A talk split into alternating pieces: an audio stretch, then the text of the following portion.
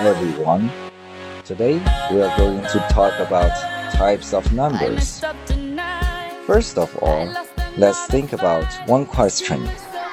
Why we need to know the types of numbers? As we all know, math is a science and a kind of language. It is especially working on how to understand our world by using numbers and graphs. That's why we need to become best friends of the numbers before we start to learning math. There are many different types of numbers with different names. Let me introduce you some of the types of the numbers that we use it very often. I guess natural numbers should be the most popular type we use in daily life and studies. It is whole numbers from 1 and up. Please note, the concept of natural number in China is a little different from foreign country. The number 0 is included in natural number in Chinese math books, but it is not included by foreign countries. Normally, we also call natural numbers the counting numbers because when we count something, we always use the counting numbers. As we know, natural numbers are all whole numbers. The whole numbers also can be separated into positive whole numbers, 0, and negative whole numbers. In the primary school, in China, is the first year until sixth year school. When we talk about whole numbers, actually, it especially means the positive whole numbers.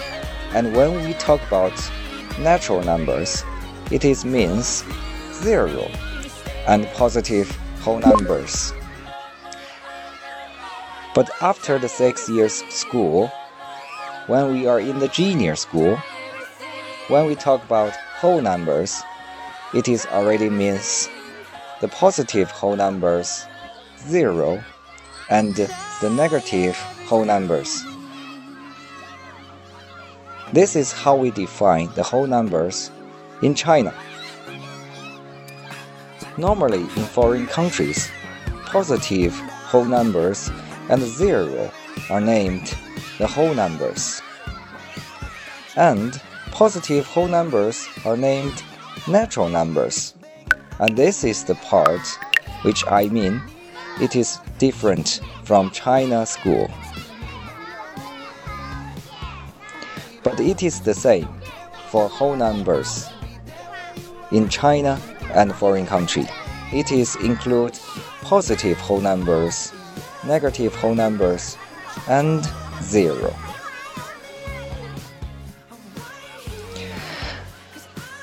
Positive whole numbers, negative whole numbers, and zero in English are called integers. Anyway, whole numbers include positive numbers and zero, which are with no fractional and decimal part, cannot be negative.